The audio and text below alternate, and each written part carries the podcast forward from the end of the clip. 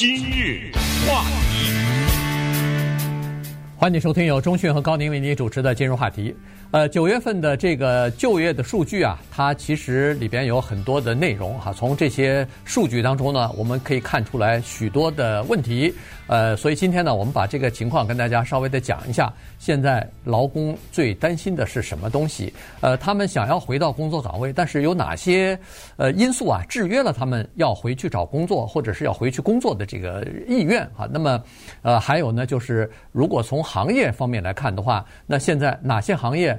人们离开的人数多于进去的人数啊，所以这些东西呢，从另外一个侧面呢，可以帮助我们了解一下目前的劳工市场以及目前的经济的情况。对这个情况呢，格外值得我们的注意，因为它确实是疫情的一个意想不到的后遗症。在几个月以前，我们曾经说过劳工市场的所谓的供需错位啊，没想到呢，这个情况发展的更大了。他在疫情期间的发酵变成了现在是德克萨斯的 A&M 这个大学啊，他的一个管理学的副教授呢，他叫 Anthony Klotz，他创造了一个词组，这个词组呢以后会不会写在美国历史书里面，咱们就要看了，因为这个是不得了的一个现象。他管这个呢叫 The Great Resignation，大辞职。嗯，说到这个大辞职呢。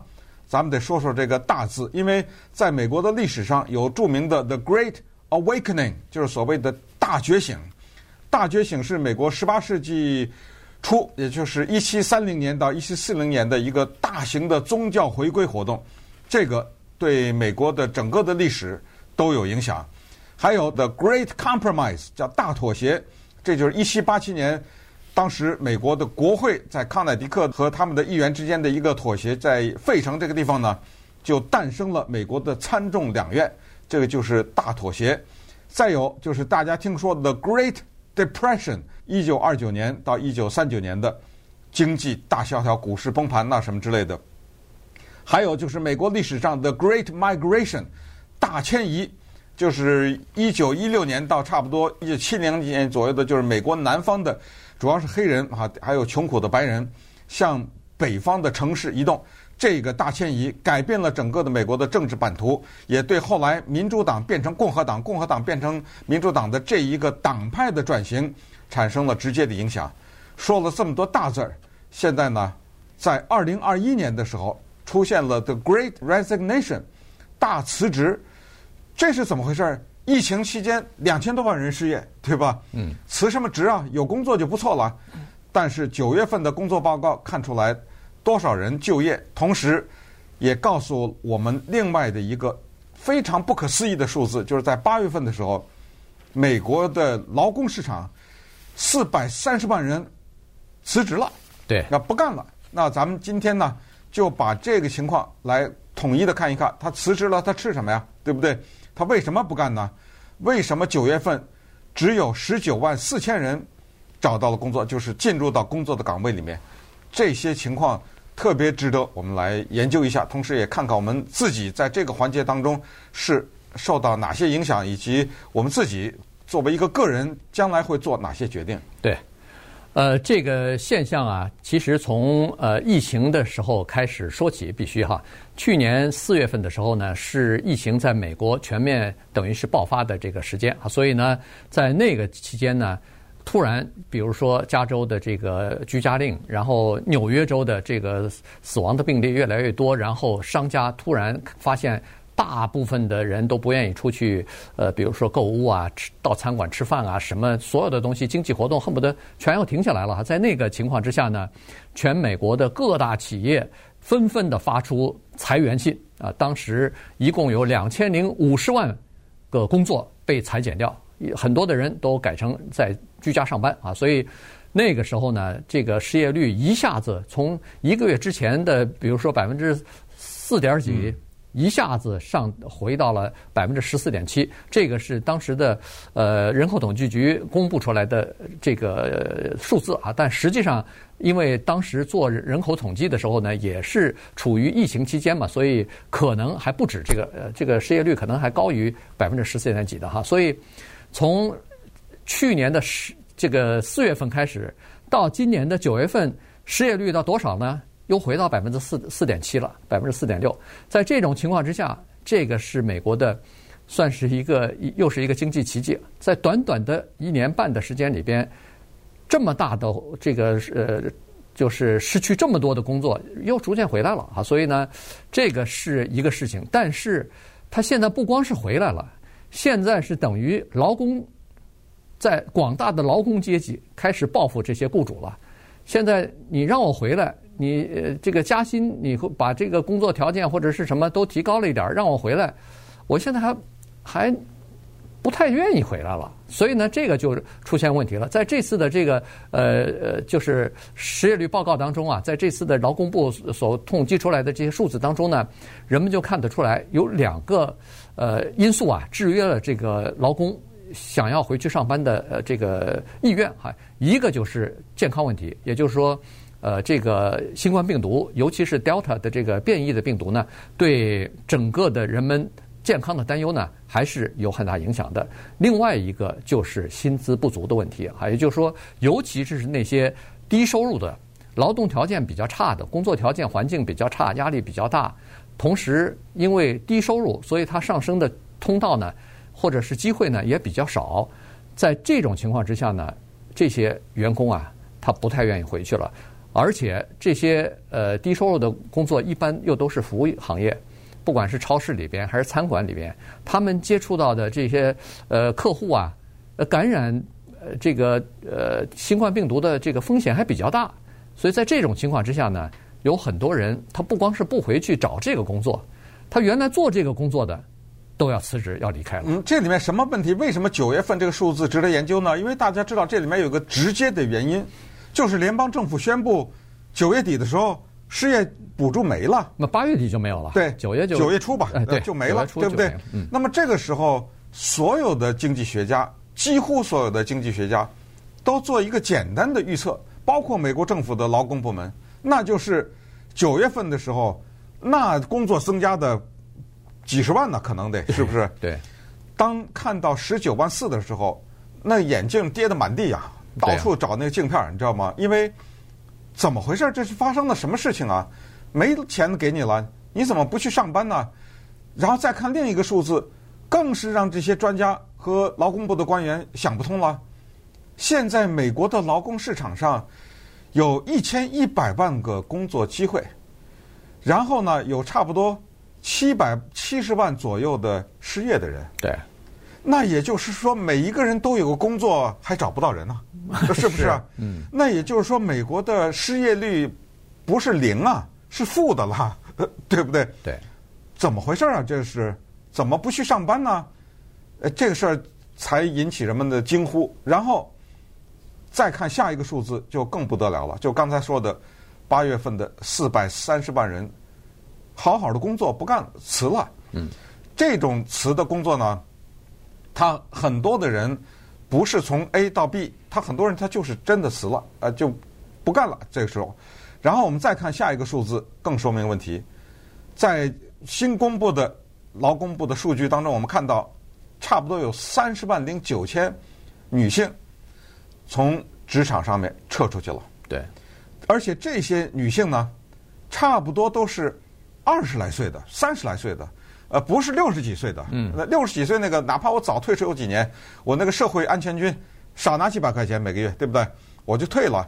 不是，二十几岁的这些女性，哦，后来一看呢，确实，原来还是有问题没解决，孩子的问题。对，这孩子总得有人接送，还有就是孩子有的时候还是选择在家待着呀，等等。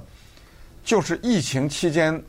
遗留下来的孩子的问题呢，使得很多女性没办法回到正常的朝九晚五去上班去，或者就是一个情况，家里一男一女，那过去都有工作，现在这个女的不干了，在家待着了，就变成一个一个人有收入了，所以这个情况呢也是值得注意。那稍待我们再看一看这个情况，他们更深一层的原因是什么，以及这些人他们不干的话，他靠什么活着呢？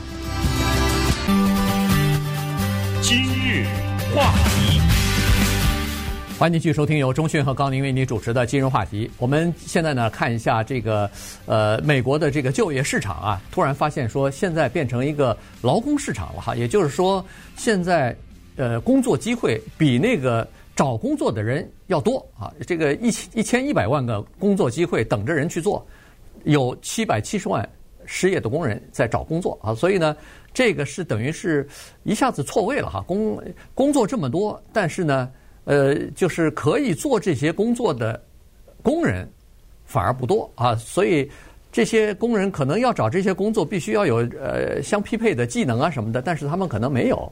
于是，在这种情况之下呢，就出现了一个非常罕见的东西，就是有工作等着人做，还有一些人呢想找工作，他们想要的工作，但是找不到。所以现在有很多工作，当然也有另外一个呃方面，就是有很多工作。包括餐馆呀、什么服务业啊之类的，很想去做的人比较少，于是，在这种情况呢，就出现了这样的一个，呃，挺你看上去特别矛盾的一个一个数字啊，数字倒挂了。那么，在现在的这个情况呢，实际上，如果家里头没有小孩的人呢，我们说的小孩就是在学龄前的这些小孩哈，没有小孩的人呢，你可能不太知道。但是自从疫情以来，这个学龄前的孩子的。这个孩子照顾问题，就是日托的这个问题啊，变成一个非常大的麻烦啊，就是制约了很多年轻的妈妈，就是不管是单亲母亲也好，是这个年轻的这个夫妇啊，他们呃正常的回去上班，尤其是做母亲的，呃，原因是这样子的：第一，现在这个日托啊，因为在疫情期间嘛，现在都还没有摆脱呢，尽管他们已经开始呃正常的工作了，但是他们的现在所收的那个孩子的数量。要比疫情之前要少啊，大概能恢复百分之八十就不错了。在这种情况之下呢，他们就涨价了。原因就是，你想，原来我看一百个孩子，每个孩子是一百块钱，现在我只能看八十个孩子，那我我同样付出同样的工作时间，怎么变减少了呢？我的收入，于是他就增加了，变。我说的是一百二还不止啊，就是增加二十百呃百分之二十还不止呢，他可能还增加的更多。那增加更多也有原因，就是呃这个孩子要保持更多的距离了，这个孩子的照顾就更多了等等哈。反正就是，所以日日托这个事情啊，变成了一个特别大的工特别大的问题。有很多呃这个母亲啊，就是年轻的母亲，她可能做的是一个 part time 的兼职的工作。但突然现在他发现说，我去做一个兼职的工作，挣的那个钱还不如交给日托托儿所的那个钱多呢。那在这种情况之下，你说他有什么动力再去工作？累了半天回来，转手我这个赚的钱马上交交到那个托儿所还不够，还得再贴钱，他有任何动力去上这个班吗？是美国的前劳工部长吧？嗯，是克林顿做总统的时候，那个劳工部长 Robert Reich。我们对他的印象还蛮深的哈，他呢针对这个所谓大辞职现象呢，做了一个挺有意思的解释，听起来也挺可笑的。他说这是一次全国性的大罢工，是吧？他是这么说。他说这是低收入的人向雇主的一次集体的心照不宣的行动，大报复。原来他们得出了一个这样一个结论，说哦。这怎么回事？我在家待着，拿着政府的补贴，比我上班还多啊！你记记得这个情况吧？对，对不对？过去我上班的时候，那个薪水也太低了吧？这政府给我们的补贴都是按照政府所能给的最低的程度给的嘛？对不对？政府的的最低的程度都比我当年上班的时候多。我看来这上班的时候这有问题啊，对不对？对，这也太少了，所以他不回去了。这是一个啊，就是叫做底层人的抗争。还有的呢，就是有比如说两种行业，它就是直接的一种安全的考虑。你比如说，我们之前跟大家讲过的，在美国学校开校车的司机没了，现在大面积的学开校车的司机，因为司机他在那开车，后面坐那些闹的孩子全都没打疫苗，因为没有疫苗，对不对？他就觉得这个非常危险。还有一个呢，不得不承认一个事实，就是美国的所谓的鉴宝行业或者是医护行业啊。五十几万人辞职了，嗯，是我们曾经歌颂过他们，他们是英雄，但是你也得承认，他们也有自己安全的考虑。是我看这个数字是五十万，呃，五十三万四千，嗯，人医护人员就辞职了。那要是到了什么餐厅啊、什么这种服务业、酒店的这种，就将近一百万了，八十多万人。反正呢，总的数字是四百三十万人辞职了。这些人辞职以后呢，分析了一下是这样的，看他怎么活哈。首先呢，是说尽管到了八月底，他们的政府补贴就没了，可是，在疫情期间，这有十八个月了吧，对不对？嗯。他还是有些积蓄的，也不是说政府给他一分钱，他就花一分钱嘛，他就有些积蓄，这是第一，还能让他撑一段时间。第二呢，就是你再想一想，他在家待着的时候呢，他的花费是骤减呐，甚至包括什么衣服啊、鞋啊、什么汽车的加油啊，你就想吧，对不对？他的花费又骤减，这个地方又给他省了一点儿。还有一些人呢，他的那个年龄呢。不高不低呢，能拿到一点社会安全金，因为他选择退休是提前退休，可能每个月少个几百块钱，但是还是能拿拿到，这是一个。还有一个情况呢，就是家里面两个人工作，对吧？就有一个人辞了呢，另外一个人还行，能够让这个家里面继续活着，这是一个情况。还有一种呢，就是他有一些，要不就是自由职业，要不就是所谓我们说的灵活经济。那种开个车啊之类的，零工经济啊，零工经济啊之类的，所以这个就东拼西凑啊，就能够让他觉得还能活。同时呢，他做了一个权衡。那么，如果 Anthony Close 他这个叫 The Great Resignation 啊，The Great Resignation 这个大辞职，如果真的成立的话，这在社会学上将来在美国历史上真的成为一个大现象的话呢，跟刚才一开始说的那一大堆大可以相提并论的话。那么接下来更麻烦的就是一个长久的效应，这个长久的效应就是心理效应。人们意识到疫情告诉了我们一个生死的抉择的问题：我是活着还是死的这么大的一个问题。那么给人了一个重新对自己生活的思考，就是我这个生命要把它有效率的时间是交给别人还是交给自己？那么但凡我能活。我就不去做那份工了。如果人的心理做了这个调整的话，那麻烦了，那就不是十月、十一月的问题了，对不对？那这就是一个长期的劳工市场的效应了。不过还有一些经济学家还是比较乐观，就是说开玩笑说，我看你能挺多久，对不对？对。哎，咱们看看十月份的就业率，看看十一月份的就业率，也许呢，这个大辞职的现象可能不一定会持续很久。对，也可能是。也可能是这个临时的啊，就是马上就消退了。原因就是大部分的人还是需要养钱，呃，这个挣钱养家糊口嘛，这个是呃最基本的这个需求。但是呢，他提出一个对呃这个雇主啊，对呃公司啊提出一个挑战，就是您必须要把您的这个工作变得有吸引力。变得可以，第一是可以招来人，第二是可以留住人，这个是最重要的哈。所以现在人们在网站上也好，在社群媒体当中也好，人们谈论更多的，他不是说哦，我每小时挣多少钱，或者说哦，我的公司的这个福利，呃，包不包括医疗保险之类的了。他谈的更多的是叫做上班的弹性和灵活性。有很多人现在，包括年轻人啊，大学毕业的、研究生毕业的，什么呃，这些人呢，他找工作的第一个要求，恨不得就是您这个工作可以允许我在家上班几天。如果您要让我周周一到周五朝九晚五上班，对不起，这工作我不干。呃，所以现在已经到了这种程度了哈。所以这个呢，可能是以后这一段时间以来，至少这几个月。呃，这个有很多工作缺缺人的时候呢，呃，老板必须要考虑到的，就是除了呃增加一些薪水和福利之外，还要考虑到这个上班的灵活性的这个问题。对，很多的公司啊，包括餐厅啊什么的，都增加了所谓的小时费嘛，对，小时薪资都提高了。这个呢，当然对于雇主来说，这是一个非常直接的影响啊。这个直接就你的钱就少了嘛，转嫁转嫁转嫁给消费嘛。但是现在的统计发现，因为有通货膨胀，所以每小时涨的那个钱赶不上通货膨胀的速度。嗯，那这个就对雇主提出新的考验，你那还得加呀，对不对？你还得给我小时加薪。那么这样的话，嗯。可能雇主又有点受不了了啊，所以这个我就就他就肯定是转嫁给消费者了。对，那么东西就贵，那不没错，那不就真的通货膨胀了吗？就是通货膨胀。现在你看，你到超市里头去看，所有的东西都贵了，而且贵的非常明显。到餐馆也是这样子，餐馆如果它价钱没涨的话，那数量肯定就减少了。反正就是变相的一定会给你涨价，否则的话，那很多的价这个呃员工的薪水啊什么的各方面的这个开支，呃呃，老板他是不可能自己吃下来的。